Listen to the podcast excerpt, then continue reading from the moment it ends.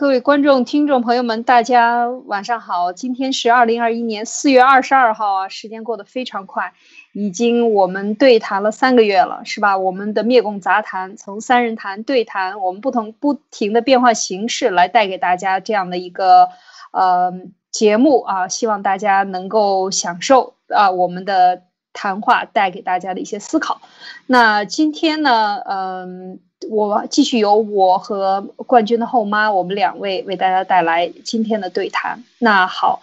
呃，继昨天我们聊到的一些心理的这个呃观察的方法以后呢，我们看今天还继续和大家来分享一些。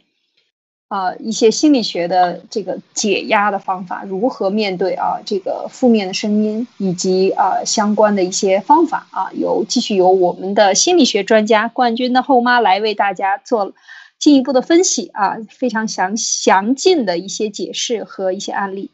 那继第二个话题呢，还继续昨天我们讲到的关于这个夏朝的灭亡啊，就是商汤灭夏桀。这样的过程中呢，带来的一些思考，就是最后这个国家的变更呢，还是需要回归到人本位啊，就是回归到百姓，百姓的福祉才是这个朝代长久维持的一个根本啊。就是在最古老的、最早的夏朝耕地耕田当中，到商朝的时候就已经在讲这个问题了。那么我们今天呢，继续再讲下一个朝代，商朝的最后又过了几百年，商朝的最后的这个纣王呢，我们大家都很耳熟能详的，就是看过《封神演义》啊，在很多故事里面都讲过的。那么就是今天我们再拿这个呃武王啊灭纣的这样的一个故事前后，呃给大家稍微讲一点啊。不太一样的点啊，带给大家一些分享。那也希望这些呢，能够让大家看到他在建国之初以及征伐之时啊，他是用什么样的手段。所以和继继续跟我们昨天的话题呢是一以贯之的这样的一个一个观点。好，那么这就是我们今天要跟大家分享的呃这个两个大话题。那首先有请冠军的后妈马缇娜，有请。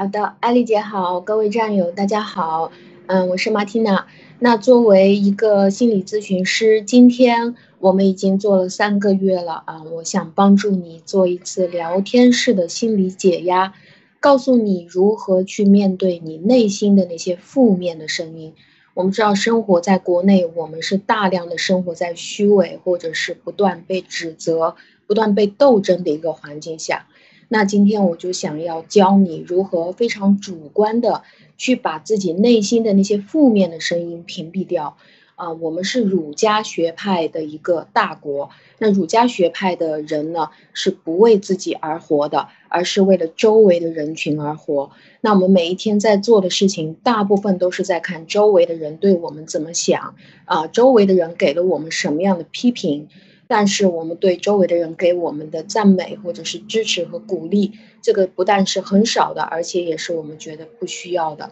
所以今天我想要帮助你提高你的理智，啊，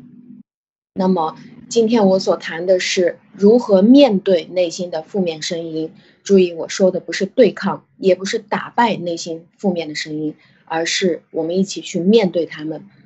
那仔细回想。你是否有因为一些很小的事情，在事后你你就会不断的责怪你自己，啊，然后呢，或者是因为你说错了一句话，或者是在你的所有话当中出了一点点小问题，事后你就会不惯不断的去责怪你自己，就比如说啊，你怎么那么笨呢？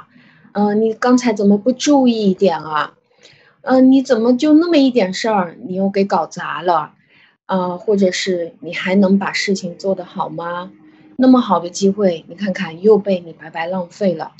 那其实，在我们每一个人的生活当中，这些短暂的负面情绪或者是自我批评都是正常的。我们还可以借着这些机会来提醒我们自己，就是啊，下一次小心一点吧。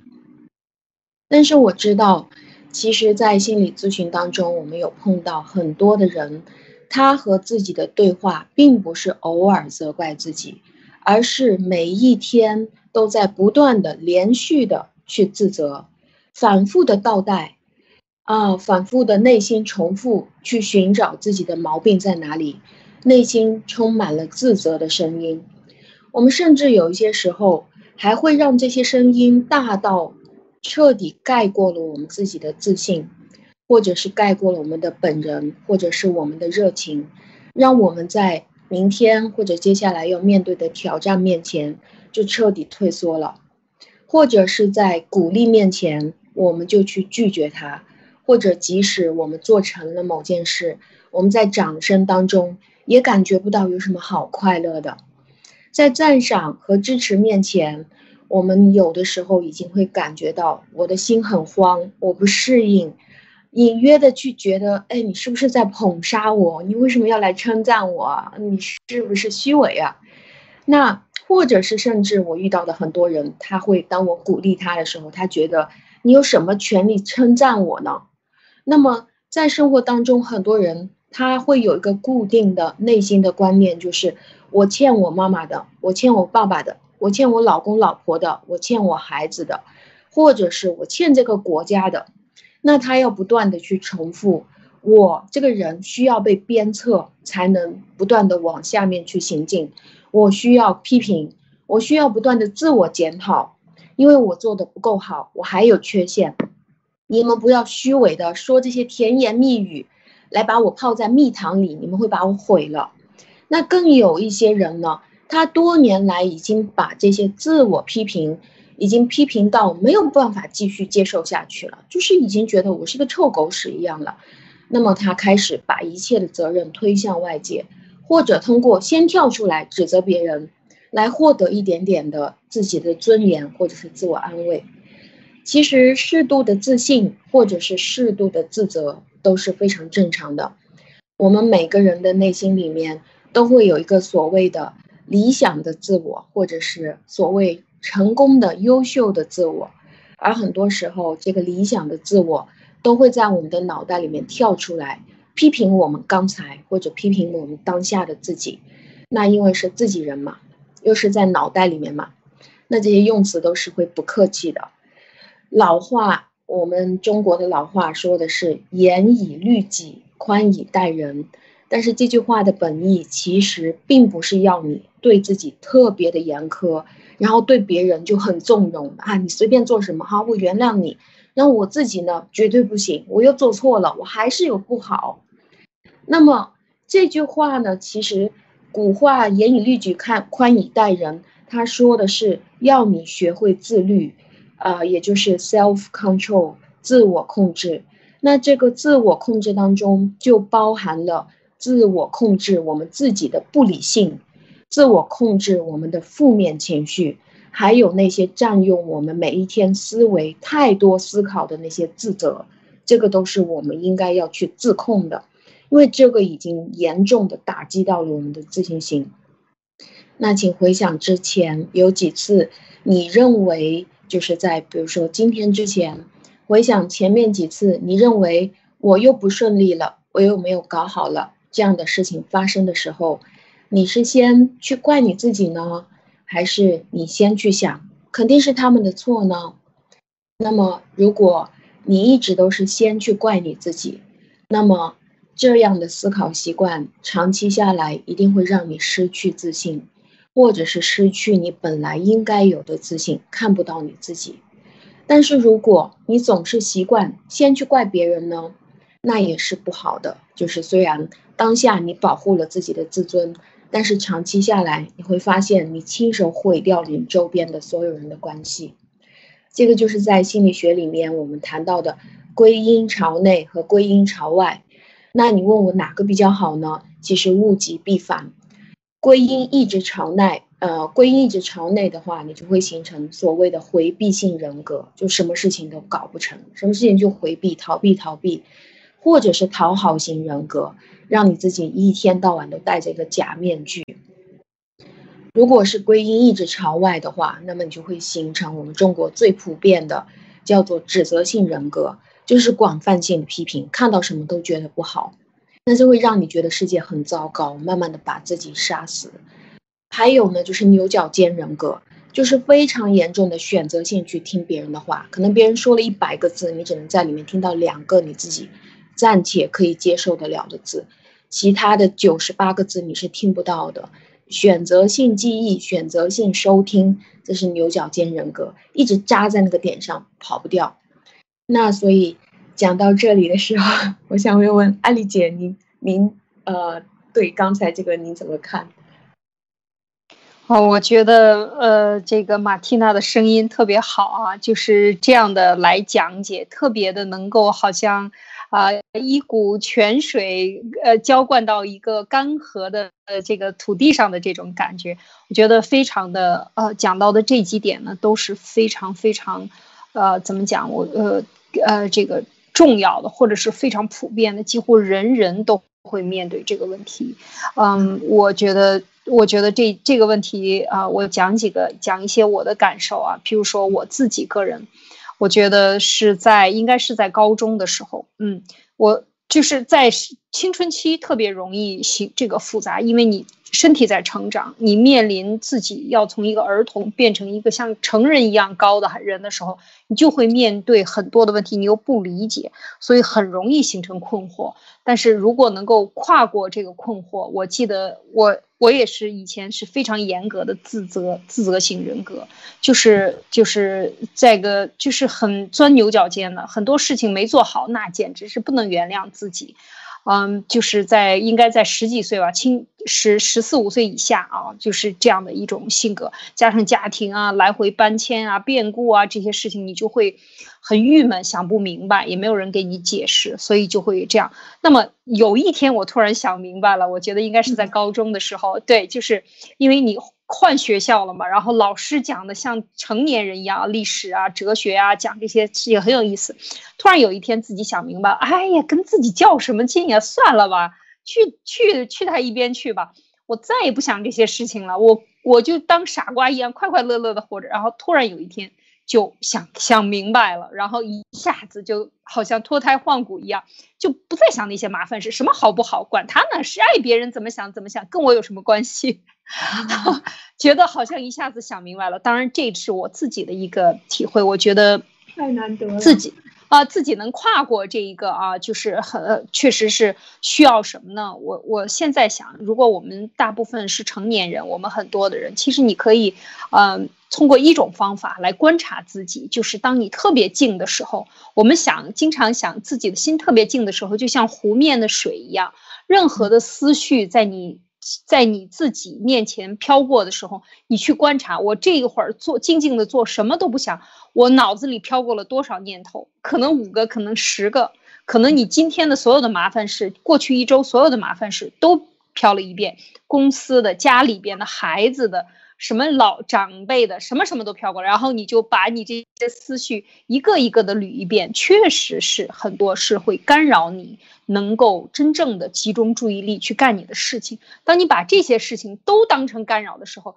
你就想，哎，算了，这就像垃圾一样，把这些垃圾扫到一边去，自己的路把它弄宽一点，然后你的车就可以开得很顺了，你的思维就可以很顺了，可能就不受干扰了。我觉得，当然这个是需要慢慢的训练的。我我。就像呃这个瑜伽禅定一样啊，它是有类似的做法，它都让你慢慢的、静静的观察你自己的念头。就像刚才马蒂娜讲到的那个，是归因为内还是归因为外？我觉得这个讲的很深了，已经这个理这个理论非常的深，就是它会导致什么样的人格。所以我们在。如果有机会的时候，我们可以静静的找一个时间，十分钟或者半个小时，去观察自己啊。每天给自己一个时间。我那个时候，呃，我看小说，喜欢看小说，看到这个呃雍正大帝的时候，雍正皇帝就是每一天傍晚，就是大概是七点这个时间的时候，他一定要打坐一个时辰，就是两个小时，然后他来让自己静下来以后。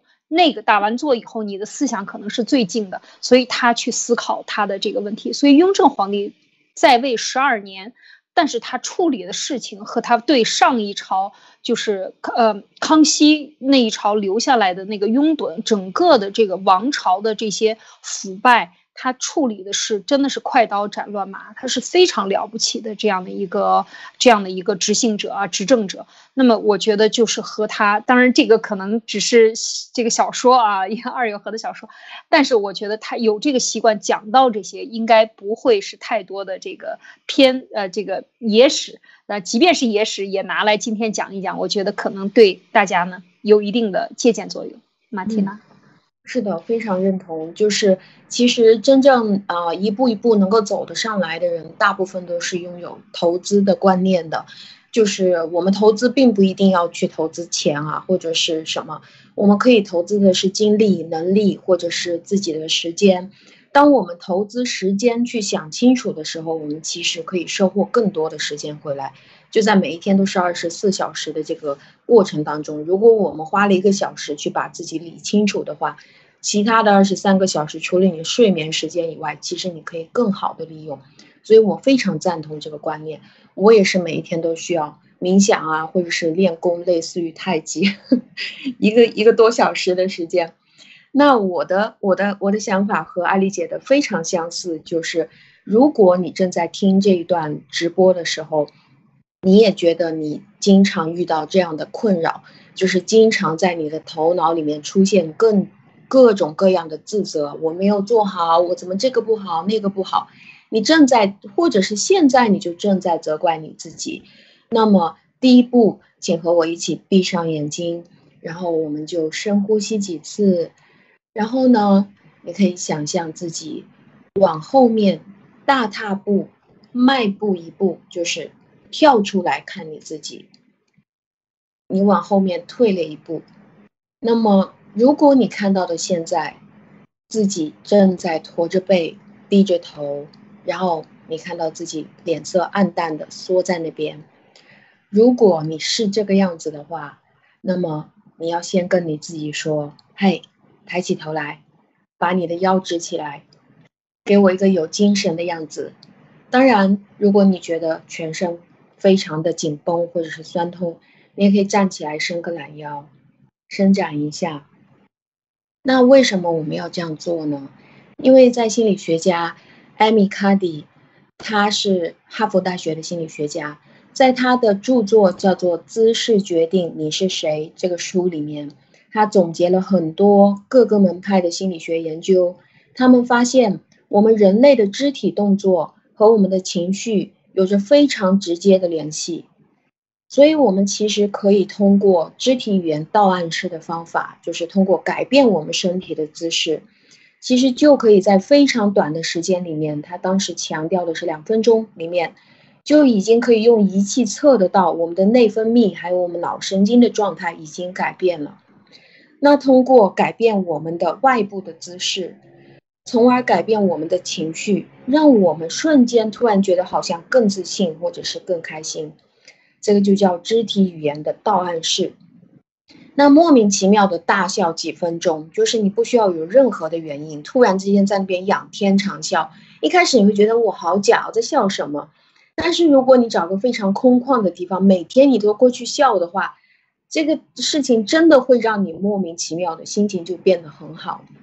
或者是让你真实的可以感觉得到快乐，或者是当你啊觉得心情很糟糕的时候，你跑去镜子那边对着自己微笑几分钟的时间，你会觉得好像我心情变好了。这个没有任何的原因，就是因为你的肢体语言变成这个样子了。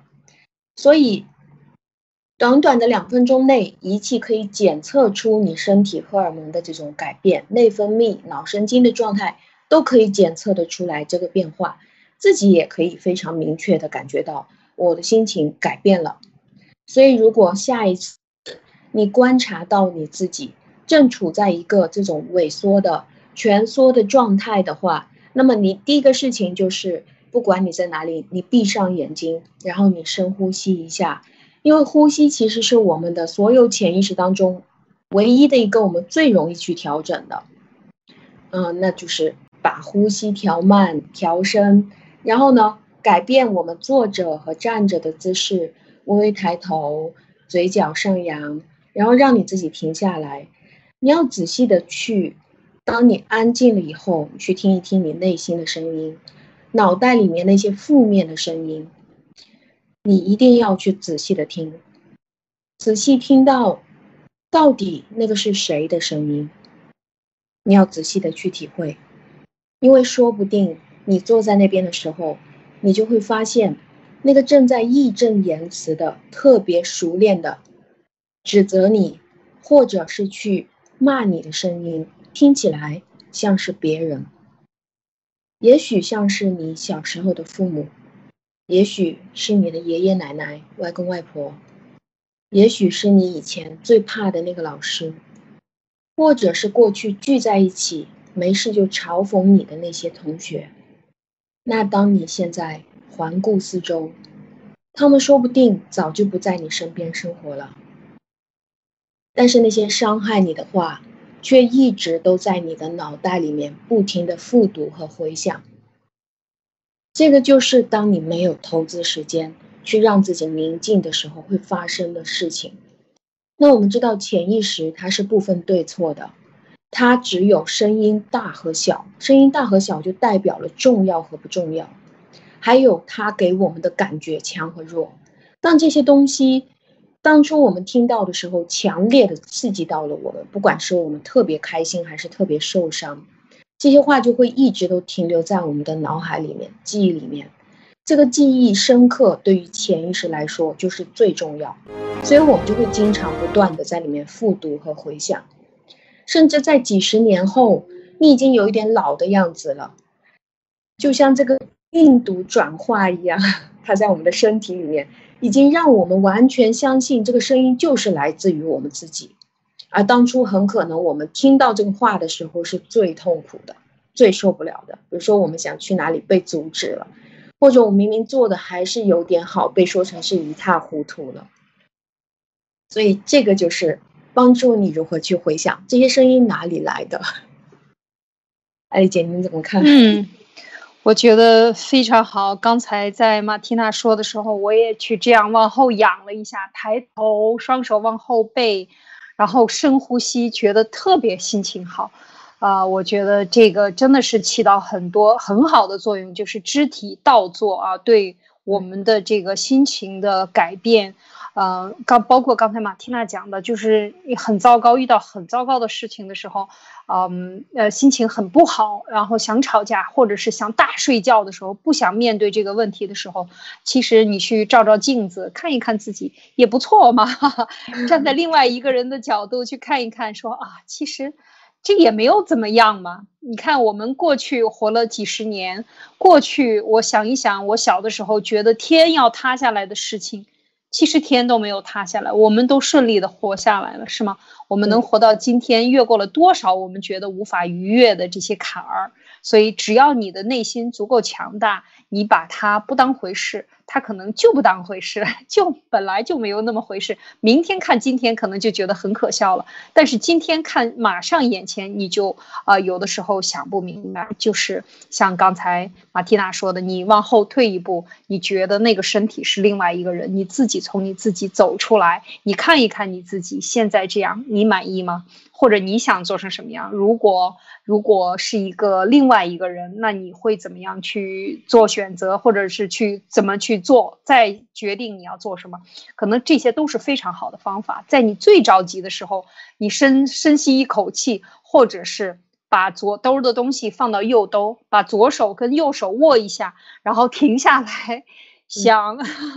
可能就是很好的。这个就不会。做出那种很疯狂的动作，或者是去为了释放你的那个心理的压力而去，嗯，把这些暴力降降给你的孩子啊，或者是摔一个东西啊，或者骂人呐，或者是通过一个很小的别人做的一个小的失误的动作，你就马上的就倾泻而出，这些都是不理智的。当你静静的下来的时候，再去看，我觉得像刚才马蒂娜用的这几个方法。非常非常的实用啊，我觉得非常的实用。另外呢，我还想再补充一点，我觉得其实马蒂娜刚才讲的就是说，你这么多的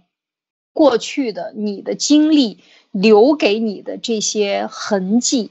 其实它就组成了现在的你。如果你现在就是这些我们把它叫做一种嗯观念，或者是你形成的业已形成，最后融到血液里的观念。你认为这就是你，其实这可能根本就不是你想要的。所以现在很流行一句话：你现在是活成了你梦想的样子，还是你痛恨的样子？这个非常的重要。就你每天都想一想，你现在做的事情是你人生的这个初人生若。若只如只如只如初见一样啊，就是说，你最初对你这个世界的幻想、梦想，你是一个公主也好，你是一个什么也好，你觉得你是活成了那样，还是你活成了你最讨厌的这个那个给恶毒苹果、给恶毒的白雪公主吃的这个皇后的样子啊，变成了一个老妖婆？那么你想要的是什么？那么这个时候你就想，是什么样的观念把你是？把你一步一步的逼成了你现在你最讨厌的样子，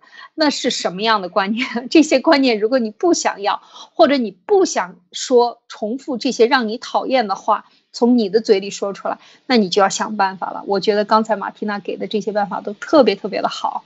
嗯，是啊，马缇娜，是的，就是说很多可能我们脑袋里面的这些话，并不一定是我们说的。比如说，你这个人怎么那么笨呐？你快点儿呀！今怎么那么慢吞吞啊？这些东西可能让我们记忆深刻，但是当我们仔细静下来去回想的时候，不一定这个话就是来自于我们。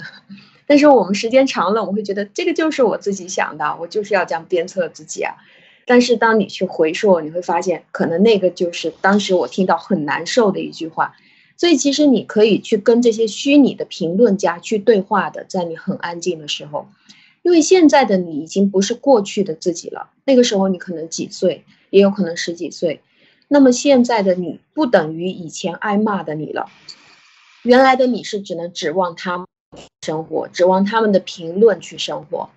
但是现在的你站出来，你可以跟随着这些过去多年的角色说，你们当年的批评造就了更加坚强的今天的我，更加完善的、更加追求完美的我。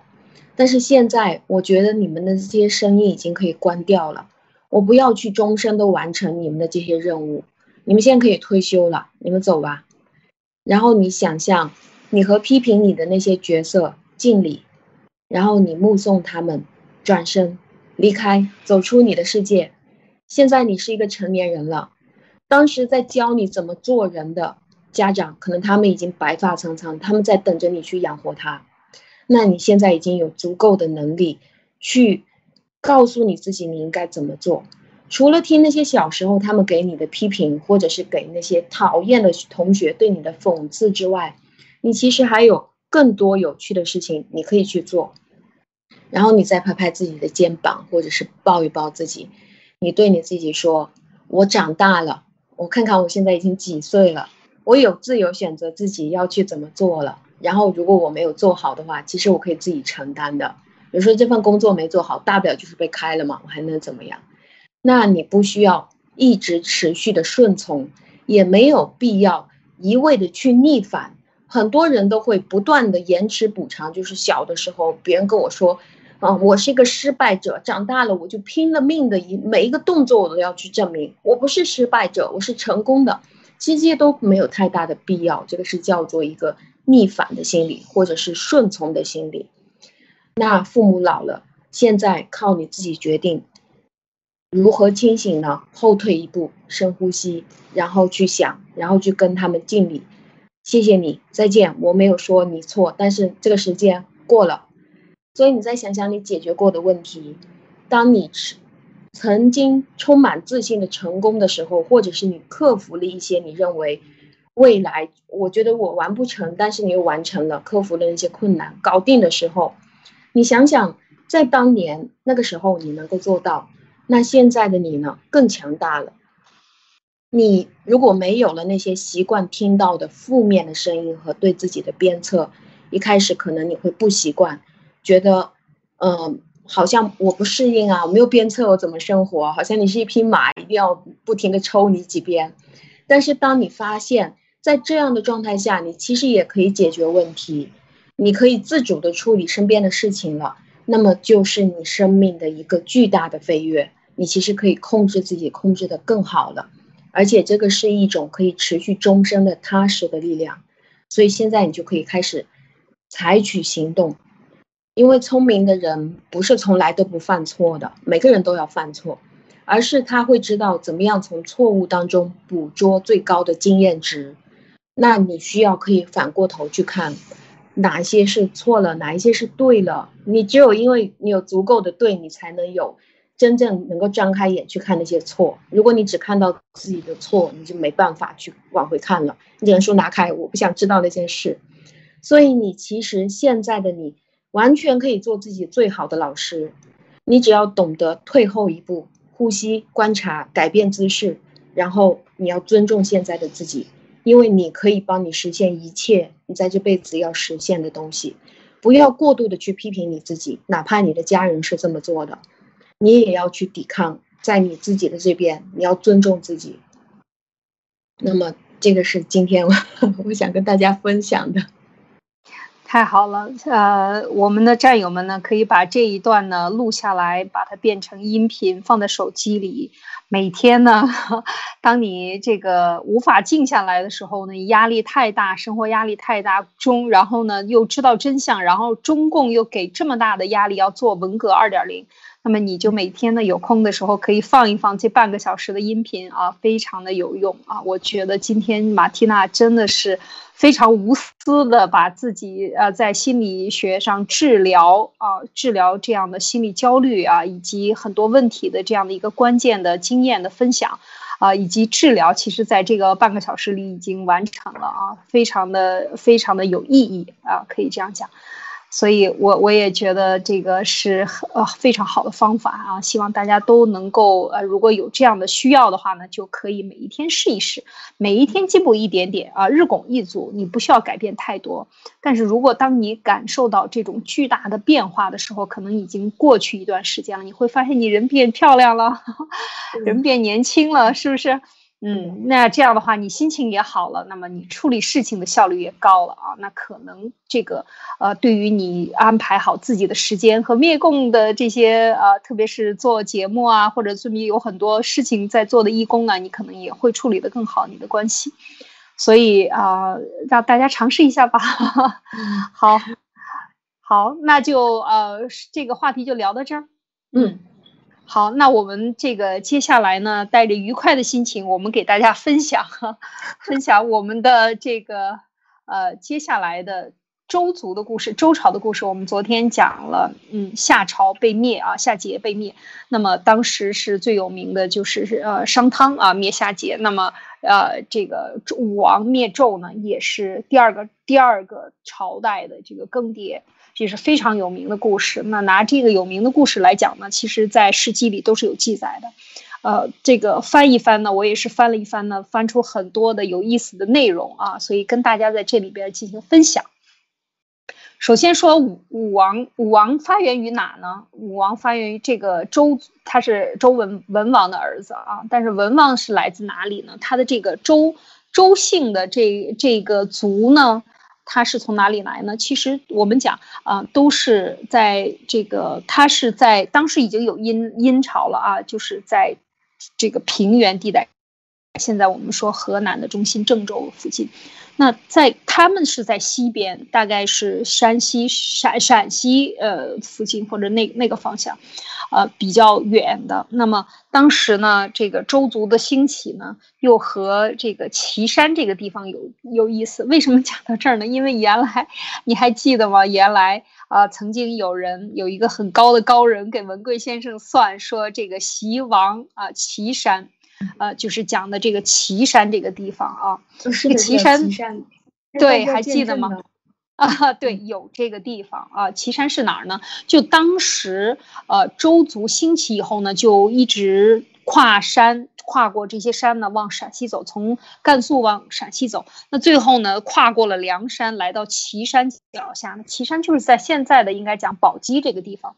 那这个当时的。呃，他的先祖，呃，这个呃，比较有名的，在这落了脚的，就是呃，叫谭府啊，古公谭府。那么他就带着他的族人在这个地方落脚了。这个地方呢，有一块比较肥沃、宽阔的土地啊，当时呢也有水，所以大家就带着族人在这居住下来。然后呢，古公谭府呢，因为他就是过去很相信这个，嗯，他有仁爱之心，所以就有人预测他说，哎呀，你这个族啊，以后会兴旺起来。然后呢，古公谭府呢有嗯两个儿子，一个太伯，要一个于仲啊，伯和仲都是过去的老大老二的说法，就是大呃就是老大叫太伯啊，就是这个第一个儿子。那么后来呢，他的妃子呢太姜呢又生了一个嗯呃这个生下了一个季历啊，呃然后呢这个嗯。呃，这个太姜呢，呃，就是他的妃子生下来了以后呢，他另外一个妃子生了一个叫儿子叫姬昌，啊，生了一个叫姬昌，姓姬姓啊。现在我们知道姓姬姓是很古老的这个姓，就是从周朝来的啊。姬姬昌当时呢生了以后呢，就所谓的天上出现祥瑞，就是天特别好啊，亮啊。很光芒啊！我们讲了，今天看到，呃，有战友分享，文贵先生去这个，呃，去开开庭的时候，还在路上还下着雨，他到了就雨就停了，然后他在审判中又在下雨，然后等他出来的时候又他太阳又出来了。其实这就是我们。古代人讲的这个叫做比较好的兆兆头啊，祥瑞的这种兆头。那当时姬昌出生了以后呢，呃，就出现了很多祥瑞彩天上很多的彩云呐等等这些，这个人们就预言说他能成就大业。后来呢，你看我们就讲这个这里边把他说说一说他的故事呢，就是想说，你看他过去古人的这种简单，当时古古公谭府呢，一般在那个时候都是大儿子要要。这个继承他的对族长的地位，那当时呢，他的大大儿子和二儿子两个人呢，嗯，听说，嗯，他这个父亲就问似信非信的说，啊，我都说我们的后代会有这个非常呃了不起的人会出现，难道这个人就是姬昌吗？他爸爸就问。那么这时候呢，大老大老二听到了以后呢，就马上逃跑了。就是商量了以后呢，就离开这个族群，他们到非常遥远的荆蛮的地区，然后剪去头发，把身上刻满了这个纹身，表示呢，就是他不会和这个姬利，嗯，来这个和姬昌来这个争这个呃位置。那么最后呢，这个姬昌呢，他就继位了，他就最后呢，就给他封了一个名字叫西伯侯啊，就他封侯，就是呃继承他父亲就是西伯。然后这个侯他是可以一代一代传的，那么他就是后来的这个文王。那文王讲到文王的时候，他特别勤政啊，这个就是有传统的，你发现吗？这个要出这个家族要出这个人呢，你就是上代人，我们说好像是积了很多的福德这样的。他就是一他父亲，你看这个古公谭府也很好，姬昌，嗯，当时呢就是也很很仁义。然后呢，有一个比较有名的故事，就是他一天到晚在忙于帮这百姓呢治理这件事情呢。然后就是当有人，嗯，最有名的就是这个故事，正在吃饭嘛，他西伯在吃饭，就是姬昌，呃，这个在吃饭，然后有人来觐见他，然后这个觐见的人呢就要通过这个传令官传令，传令官一进门看到他在吃饭，转身就走了。然后姬昌就说：“哎，你有什么事儿？你你干嘛要走啊？”他说：“哎呀，外边有人在想进来跟你报告一些事情，就是各个地方来的这些报汇报的事情。然后呢，他就说：‘哎，你你把他就把嘴里的饭都吐到碗里去。’然后说你让他马上进来，我我要来问他，就是马上咱们就就就谈这件事情。所以就这个事情就是被说成后世的这个成语叫做‘周公吐哺’啊，‘周公吐哺’就是把吃到嘴里的饭。”吐出来了，然后呢，去听别人说，然后呢，还有呢，他洗澡，洗洗澡，你知道，过去人都是很长头发的，那洗澡的时候都是很麻烦，用木桶啊，然后要冲水，要冲头发，那洗到一半的时候也是一样，有人来了，然后看到他洗澡就出去，他也一样的就说，哎，那你你赶紧进来，然后他就头发洗到一半就赶紧把他水捏捏捏，然后不管上面还有一些这个皂角啊还是什么在头发上也不管了。把它围一下，马上就去见去会见，所以这个叫做一一目三握发，三次，三次当然不是三次，真的三次，他可能是多次或者一次这样。然后呢，一犯三图谱啊，就是说当时。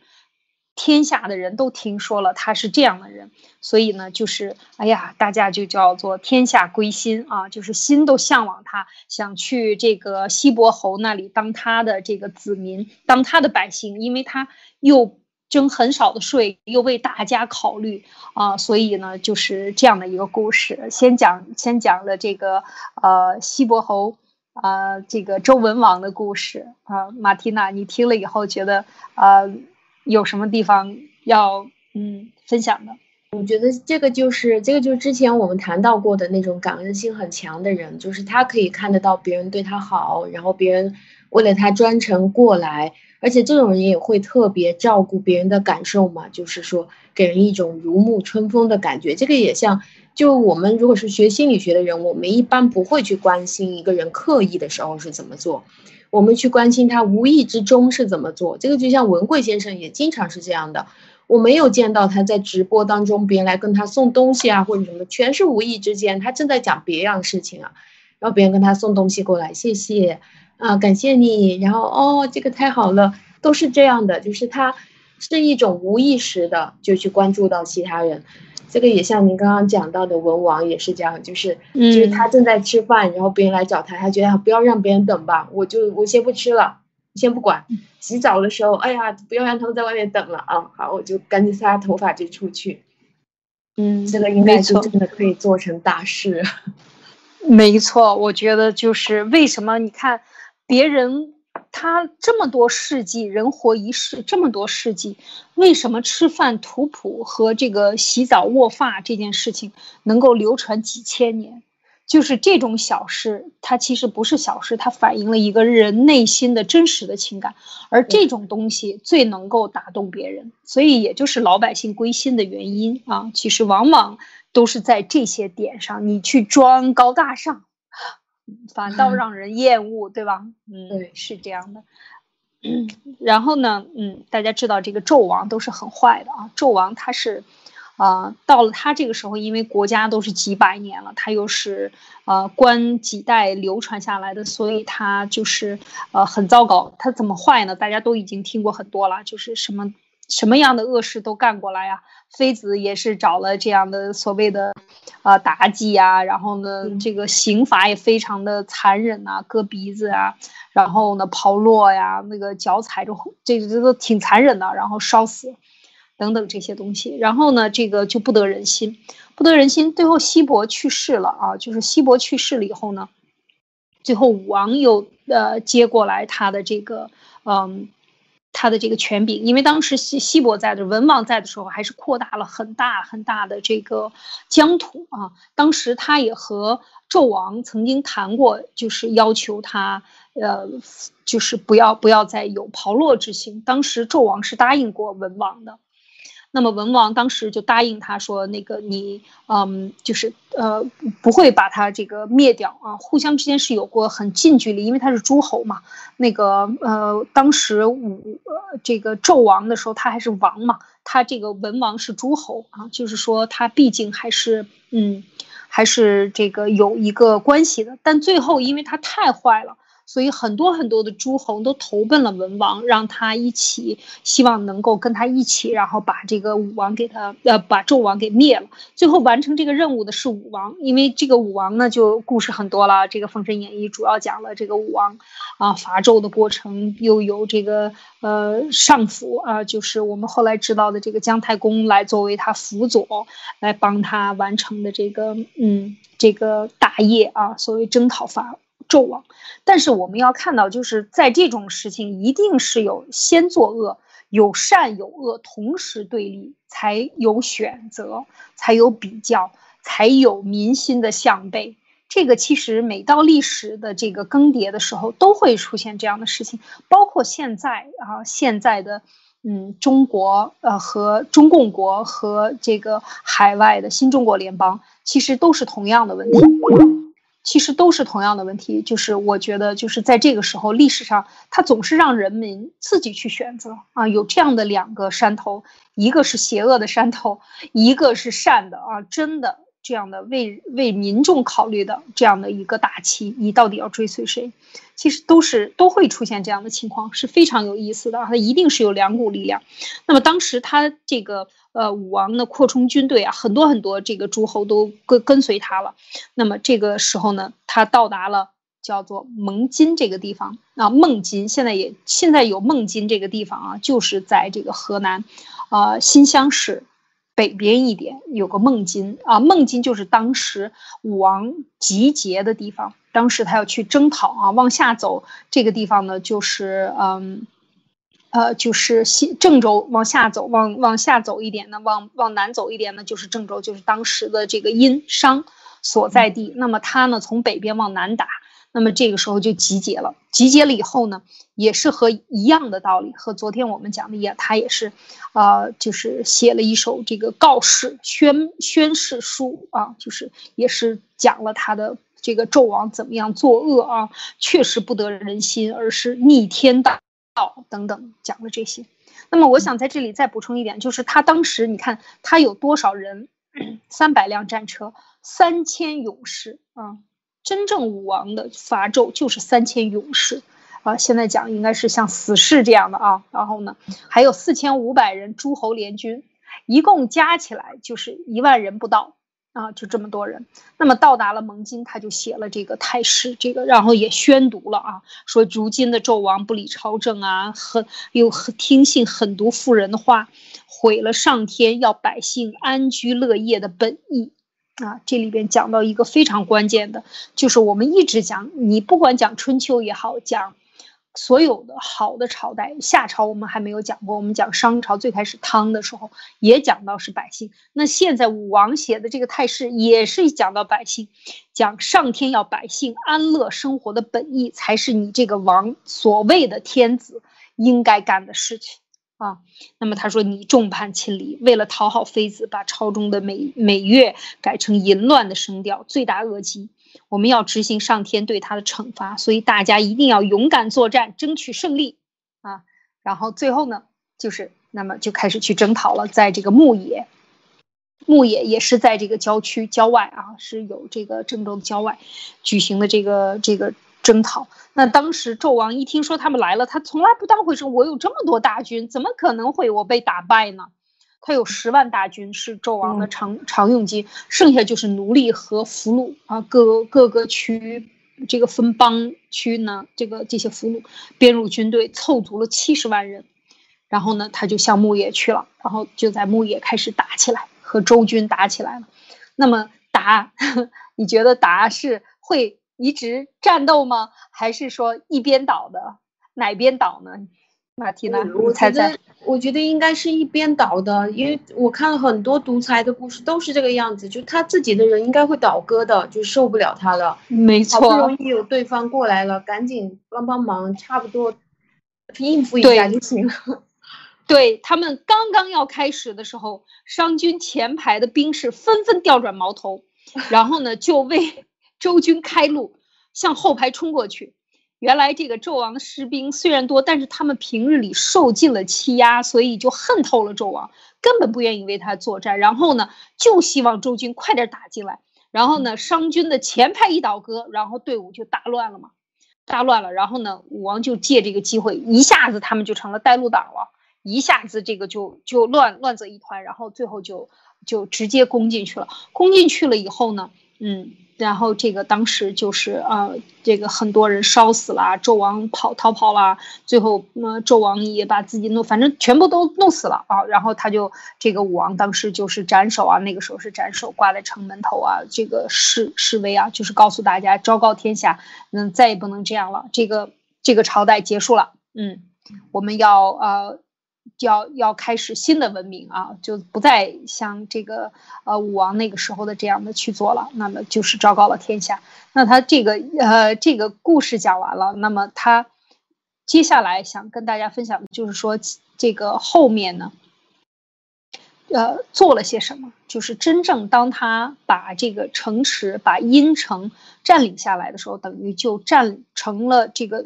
就等于开创了。整个的周王朝，西周和东周啊，嗯，西周这个当时这个我们讲就整个的周王朝啊，大几百年的历史就从这儿开始了。但是它怎么开始的呢？我想跟大家分享一下。我们觉得这个历史真的是啊，呃，很有意思啊。就是他，嗯，他封封邦建国啊，马放南山，仗打完了，第一件事情要干的就是放马南山，嗯，就不再打仗了，告诉全天下的人，就是把刀枪入库了。就是所有打人的事情，这件事情，因为你你你占领了这个地方，现在你就不能再用武力和战争来统治这个国家，而是要用怀柔的政策去统治这个国家。所以他就当时是这个嗯马放南山。那么他第一件事情做的，你看这个我们这个里边给大家做了一个分享，他第一件事做的就是什么呢？争取商朝大臣的支持啊，就是当时呢。刚刚平定社会没有安定下来，那武王就令他的这个弟弟啊，叔显呀、蔡叔度、蔡叔度啊，帮助这个武王呢治理这个殷国。为了取得这个大臣的支持呢，就给他们把很多当时这些被纣王关起来的人首先释放起来。首先释放出来，然后派人到这个贤臣那个里边去呢，表扬他的德行，说你既然这么好的人呢，你在这儿原来给这个纣王干的不得不得不得烟抽啊，就是不得好好气。那么现在呢，您一直做的这么好呢，你都要出来。其实这个你 你是不是觉得我现在在想讲到这儿的时候，当时还有一件事情就是比干，我们知道比干当时是非常非常忠诚的，历史上再也。很难看到这样的人，就是他非常忠诚的跟他讲：“你现在作恶太厉害了啊，比干。”然后这个纣王不是嘲笑他说：“说你怎么证明你说的是对啊？你现在做的太恶了啊！要要真的是这个，嗯，当时他的这个严简嘛，啊，就是去让他改正啊，最后要证明他是一颗红心，就把心抛出来给他看，心抛出完了，这人就死了嘛。所以他就把比干呢大葬厚葬。”然后呢，要让人们这个进行祭祀，举行祭祀典礼，要纪念比干，就纪念前朝的大臣，好的大臣。看到这儿的话呢，我想问问马蒂娜，你觉得现在文贵先生是不是有在争取的这样的做这样的动作呢？是，我我就觉得，就嗯，像现在文，我觉得文贵先生他每他每一步所做出来的这个就是。不断的给对方机会，然后一步一步的给退让，他也是属于这样，就是呃动之以情，晓之以理，包括呃包括他之前所报过的这些中共当中非常非常严重的犯罪的这些人，他都是在不断的强调，我并不是针对你一个人，我只是针对这个体制实在是太恶了，同时也会伤害你，同时你在做的事情也会伤害你自己。那这个我觉得就是他就站在顺应天道的这一边。他是不需要很多人的，就可以把这件事情完成，因为人心是站在他这边，而且他一定是站在善的这一边，不断的都在强调，我是希望大家可以过得更好。所以他说，如果是你，呃，我我一下子把你打趴下了，如果我的爆料你已经趴下了，我就不再提你了，呃，然后包括很多的人，当你这个事情过去了，我就不再我就不再谈这个事儿了，这个就可以非常明确的看得出来。他的目的包括他自己不断强调说：“我不是要去当王啊，我不去搞政治的，我只是想把这个心愿完成。”嗯，我我觉得就是这样。没错，就是他其实就讲说，咱们是没有私仇啊，没有私仇，是针对的是一件这个这个对中国人有好处的一件事情。如果你阻碍了这个事情呢，那我就要报你。啊，就这么简单啊，所以我觉得这个确实是啊非常难能可贵，就是公私分明。嗯，现在干的都是公事儿。那么第二件事儿，他这个我们回到这个呃周周武王啊，第二件事他就是大赦天下。当时很监狱里关了很多的人，纣王囚禁了很多的人啊，都。都是其实无辜，很多都是无辜的啊。当你这个监狱的生意好做的时候，那就说明这个这个统治者是荒淫无道的啊，就是荒淫无道的。你既既没有办法把这个国家统治好，你又要把这些人抓起来啊，就是这是非常可怕。可中共现在当然一百倍于这个纣王可能都不止，嗯，因为现在中共的这个嗯监狱里啊，应该是关了一千多万的这个中国人。你想一想啊，如果关了一千多万或者将近两千万，你看这个新疆就是两三百万人，那放出来一百万，可能还有一两百万人，那么。就这么大的一个数，在很多地方都是超过一个国家的人口数。你想想，他想关就给你关起来了啊！这是，这是挺可怕的啊！你如果说有一千多万人在监狱里，在中共的监狱里，这是多大一个买卖啊！就是把关人都可以当成买卖来做。然后他开监狱嘛，开监狱是要财政盖房子嘛，那你里边得盖多少房子，得挣多少回扣啊？批款里边得多拿多少钱啊？他们就在这个里边去挣钱，这都是让人觉得，觉得啊，天哪，这个这个钱也能挣，真的，就是这就是中共。所以呢，我们看到文贵先生讲到这个大赦天下啊，当时也是在写新中国联邦的时候也讲到说，除非你犯的这个罪，杀人罪是罪不可恕的啊，甚至罪不可恕的都有可能考虑，你过了多少年，你已经服刑多少年以后，可能要大赦。所以这是文贵先生当时这个在开做新中国联邦的时候曾经讲过，啊，当然，嗯，是这个是这个语音里边呃聊过的这些问题啊，就是说他有这个心愿，其实这也是这样的，就是被中共抓起来到底有多少呢？就是我们其实都是在互残互害的这样的一个模式当中，我们把我觉得他这个做法就是真的是把这些东西放下。换一个思路，换一个体制，换一个想法，去重新整理这个国家的制度啊！所以这一点呢也是非常有意思啊，很巧合。那历史上也都是这样做的。然后最后就是还有就是放放粮救济百姓啊，以及纪念他在这个战争当中，当时征战当中牧野之战啊死亡的这些战士，然后还写了五成啊，写了一本五成，就是把他的这些事情都记录下来。啊，怎么样处理的这个交接的这个过程中，然后就是分封诸侯，就是让所有的这些，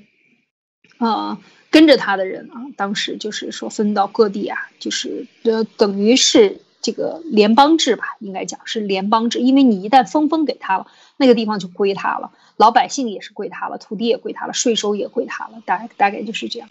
呃，就这么一个情况，就是我们今天要和大家分享的关于武王。怎么拿到了政权？怎么拿到政权？和这个周朝的这样的一个呃历史沿袭啊，就说的分享到这些以后，特别是他这个政策，整个都做完，都讲了他这个得到政权以后的这些政策。当然还有很多其他的，我只是讲了最开始的这些啊。那看到这儿呢，我不知道马蒂娜，嗯，你觉得如果你有什么感想？先说这个故事这。嗯嗯，我觉得，呃，在我们之前所提到的，不管是德国还是日本，然后还是昨天的，还是今天的这些故事当中，嗯，好像出来的这些让我们非常记忆犹新的这些来改造的这些人，他们其实在做的事情都是在顺应天道，因为就像啊，整个盟军或者是整个世界，就像现在是整个世界。都要去灭掉中共的这个时候，如果你想把它牵强的说成是整个世界正在帮助文贵先生的话，我相信任何人没有那么大的实力，这个就只能说是他在顺应这个世界，他在帮助这个世界在做这件事情。那把这个说成是他的个人能力很大啊，他可以调动全世界去站在他的背后来帮助他，我觉得这个是。非常匪夷所思的一件事，不可能想得通。那更多的就是他顺应了天道，顺应了这个世界。他首先看出来的问题，然后呢，他第一个站出来帮助这个世界。而且不管这个过程当中世界有没有听他的，他都在不断的、持续的在帮助啊每个国家。因为呃，这个这个就像呃刚才您所谈到的那个问题。呃，就是为什么我们的世界上一定都要在出现这种非常明确的善恶之辩的时候，或者是恶已经超过善的时候，我们才能分得清楚啊？问题是怎么来的？这个就像两个人，当我们是战友的时候，或者我们只是普通的朋友的时候，这个感觉是完全不一样的。当我们一起经历了战争啊，或者是我们就在平时是一个普通的同事啊，或者朋友啊，这这种感觉。嗯，那我我们的价值观是否一致啊，或者什么就没有办法想到了。这个就像当这一次病毒发生的时候，这个是对每一个世界上每个国家的政府都是一次严苛的考一一次严苛的考验。在之前，可能他们可以不断的标榜自己，我很伟大啊，我我很厉害啊，你们都选我啊，我被你们选上来了。但是真正你看到这个实际问题来的时候，你会发现，哇，我对所有的政府好失望啊。没有几个国家是让我觉得我看得下去的，都非常非常的严重，所以只有真正出现问题的时候，才是真正让我们分得清善恶的时候。然后，只有在这个问题严重到每个人都闭上眼睛的时候啊，还冲冲出来愿意面对问题的人，我觉得这个才是我们值得去跟随的，或者是应该去交往的一些人。嗯。真的是这样，就是面对问题并解决问题，这是需要极大的勇气的。因为这个，就像庖丁解牛那么难做的一件事情，你还能够不厌其烦的去做啊！所以我觉得这一点，确实是就是有一点像，真的是领头人啊，就是让大家有非常的。啊，觉得你看你能够比文贵先生干的还多吗？他这个他几乎说命都不要了啊，家什么都不要了，付出了这么多，所以，啊，就是当那些人去指责你应该这样灭工，你应该那样灭工的时候，啊，真的是要想一想这个话应该怎么说，是不是用行动来支持，比用话语来挑战更有力量？其实这个我觉得就是他的一种榜样的作用，也就像我们刚才讲的文王的这样的榜样作用。最后你记住的就是他的这些东西，他真正打动你的，可能就是这些啊细节和他的这种勤劳、自律等等这些事情，你会觉得啊，真的是这是有绝对有信仰的人才可以做得出来，或者是说完全相信上天，或者是承载了这个上天的这个使命啊，所以会。带来这样的一个人，呃，在这样的一个这样的一个世界当中，这个马上就要被中共毁灭掉的世界，这样出出来之前，这个出跳出来这样的一个人，真的是你让你觉得，啊，这个不由得感感恩，觉得这个老天爷不要灭我们啊，还要给我们一次机会，就是这样一种感觉，所以，嗯，是吧？所以讲到这个讲到这个地方的时候，我们就是说，其实这周讲历史故事也讲了四天了啊，就是关于的，其实都是相类似的。在这样的历史变革的时候呢，它是什么样的出现？它恶恶到什么程度？其实都是很类似的。那么这一次中共的这个这样的作恶啊，可以看到，特别是今天、昨天，我们看。啊，美国都已经的毫无悬念的、快速的要通过了这个关于灭共的法案，两党一致通过的这样的这个呃这个竞争啊，就绝对是要和中共所谓的竞争，其实就是要把他的这个恶呢，利用立法的形式，通过通过程序上完全符合正确的啊程序的这样的一个法律法条的出台呢，来完成它的这个合法性。所以讲到这里，就是我们现在在解读，不管历史是什么样，不管二战是什么样，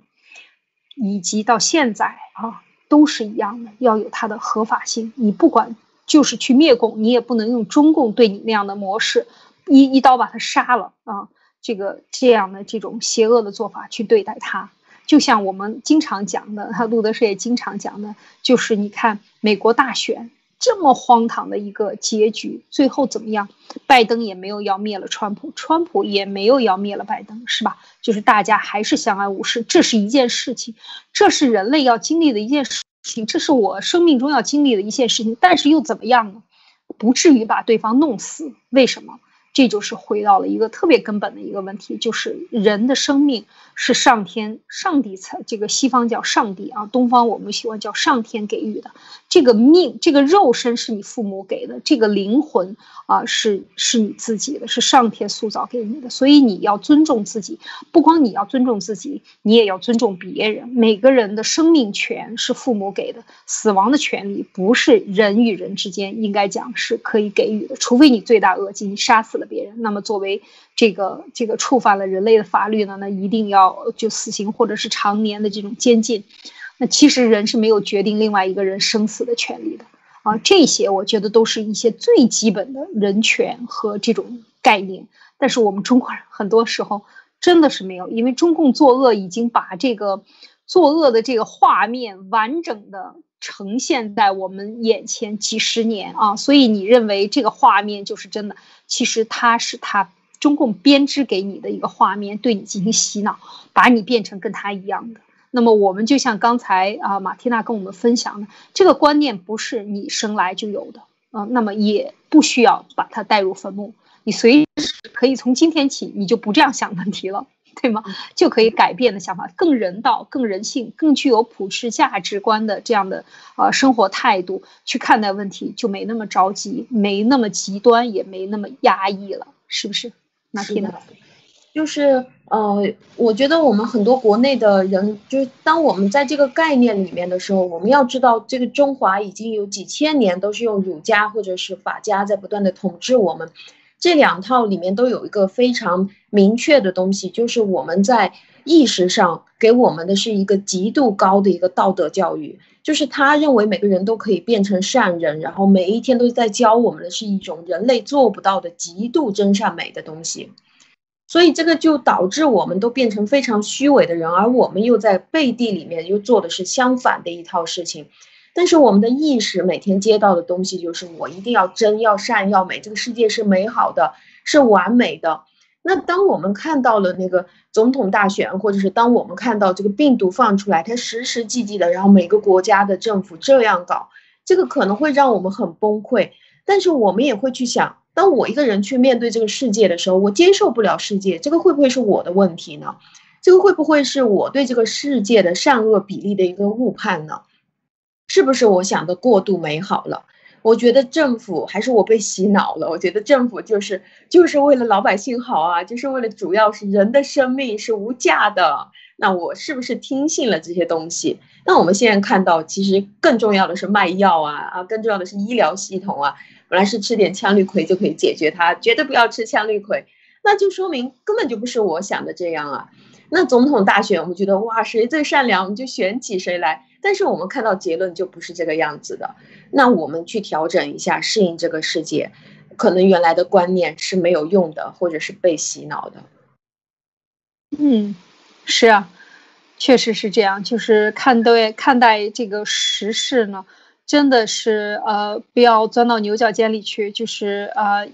相对客观的看待这个现在的现状啊，确实是这样。所以我觉得。啊，像马蒂娜刚才分析分享的这个，今天我们给大家分享的这个心理的问题，心理学的里边角度解决自己看问题的这个观点，以及观看待自己啊，怎么样啊，把这个嗯，就是你内心的这些焦虑啊，和相对极端的这个问题啊，就是怎么样去能够解决，聆听自己内心的这个声音啊。这是非常非常有效的。如果可以完成，就是我们可以一直这样去做呢。你改变了观点以后的心态，改变了自己以后的，你再去看同样的这个事件、新闻事件，解读新闻事件，你可能就会更加的客观啊，或者看你一个问题更加的客观，更加的呃长远，没有那么的嗯短视，或者是说着急啊，急得不能活了。